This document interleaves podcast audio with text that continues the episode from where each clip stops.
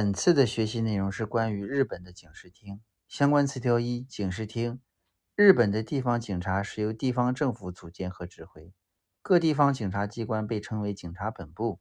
警察本部的最高长官为本部长，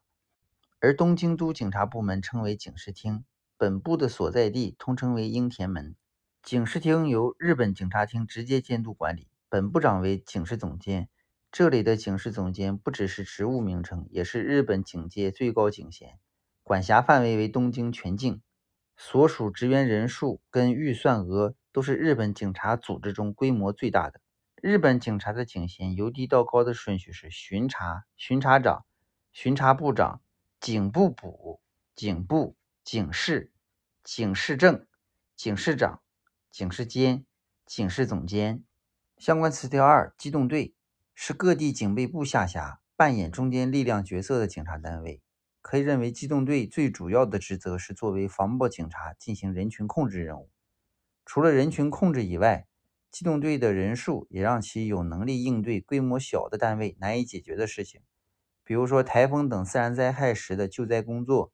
大型犯罪现场的证物收集、地毯式搜索以及大型公众活动的秩序维持，可以理解为特警。平时在局里待命或在路上巡逻，有事情的时候会马上赶到事发现场。机动队的级别高于普通民警和交警，机动队可以携带枪支。警